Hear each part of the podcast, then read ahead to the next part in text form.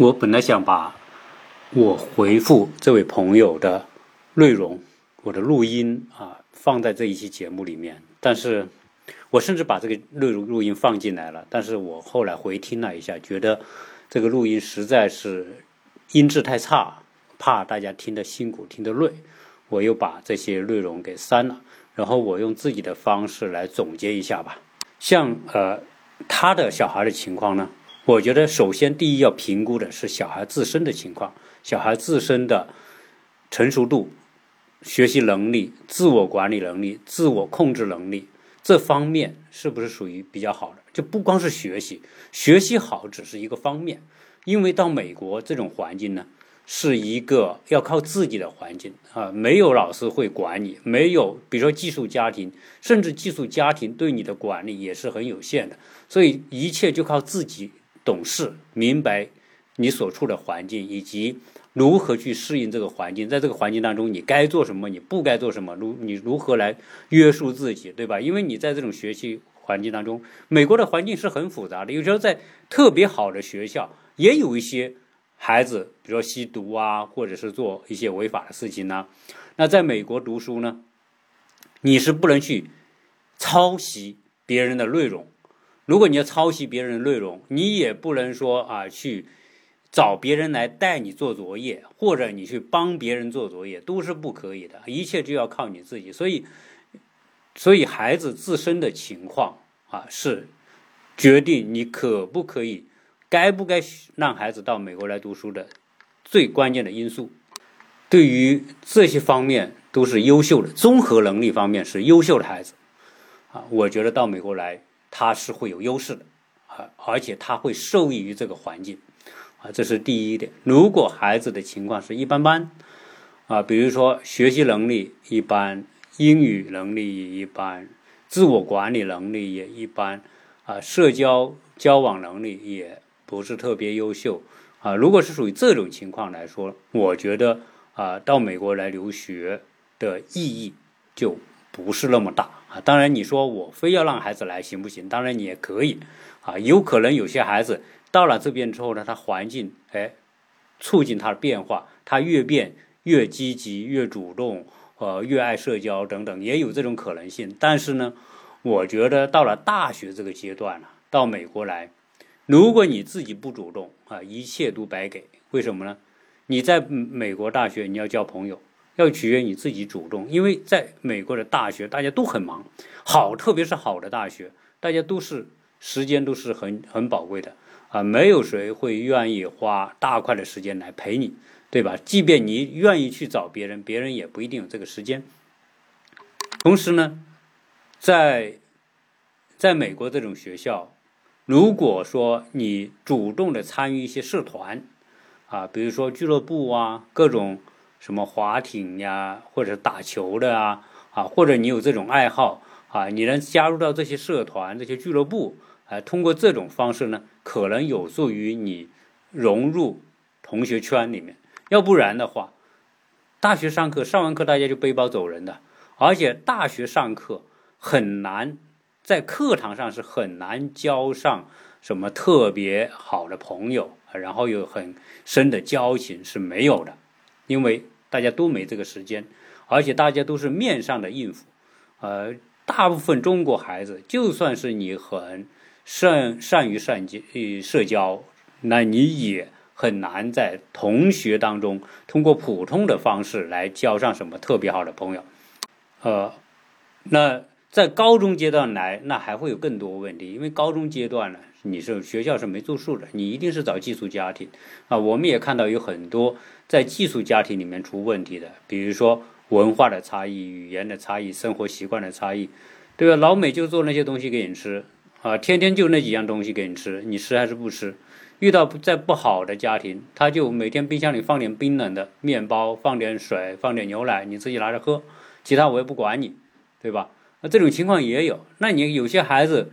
如果在家不是属于那种自己动手能力很强的，然后娇生惯养的，然后被伺候的很好的，那到美国来也不一定舒服。那你可能一下就会觉得新鲜感很快就过去了，发现哦，原来美国人也这么，啊，好像是不怎么热情啊，然后不什么关心，不怎么体贴啊，对吧？那你这种寄宿家庭，那你遇到这种情况也有啊。所以我们在这边呢，有很多家庭啊，曾经就遇到过这种情况，那小孩子过得很不好啊。然后呢，嗯，有些有些老美家庭。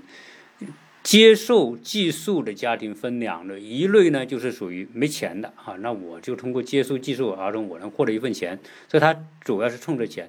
第二类呢是属于真的乐意乐意帮助人的，比如说是教会的呀，或者是他他信教，然后他人心地善良，很好，很乐意帮人。哎，如果是这种家庭，当然好，因为这种家庭他出发点啊，主要是说，哎，他想，比如说他是一个。基督教徒哈，然后他就想通过这种方式来表达他对别人的爱啊，这是他们宗教对他们的一种内在的需求啊。这这个如果遇到这种家庭，当然很好，这种家庭会给你很多的帮助，会非常有助于你了解美国的文化、美国的社会啊等等。但是呢，就看运气，对吧？找这种家庭啊，也是不是说你找的每一个美国家庭都是那么好、那么友好，也不一定。美国大学。有些大学，呃，公立的啊，会一般第一年会要求住在学校啊，然后呢，你熟悉之后，你可以自己去找宿舍啊，去。一般大家就是跟别的同学住在一起啊，同租一个宿舍一个公寓。那这个时候你同租的是什么人，对吧？如果这个人很好，那当然是一种对你有有有益处。如果这个人是一个不那么好的，比如说。他有很多不良的嗜好嗜好啊，甚至包括我们说的吸大麻呀，或者其他的。如果你跟这种小孩住在一起，对吧？那也是很很糟糕的事情。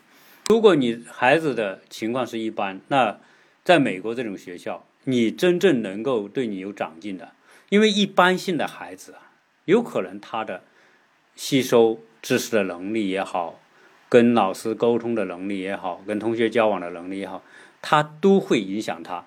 那么这种情况之下呢，美国的好的学校是有很多好资源的，啊，这些好资源呢是取决于你自己主动去用它。如果你主动去用它，你就会在这些学校环境当中受益很大。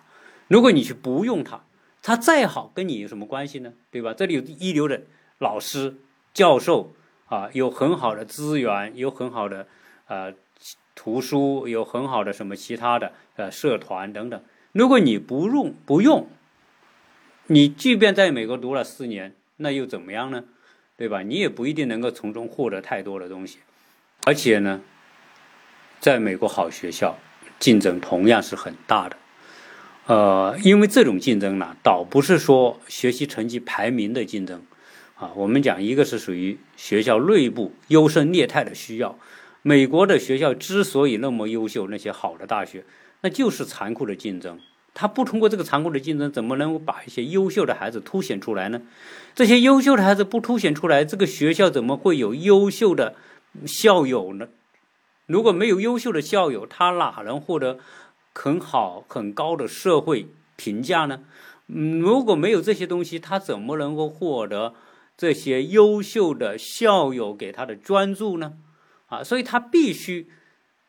通过优心劣劣汰，像淘金子似的，要把那些金子在这样一种环境当中、压力环境当中把它淘出来，啊，所以这种情况之下，对于普通的孩子来，那即便你侥幸进入这种学校，我觉得也是一种痛苦，因为他不匹配。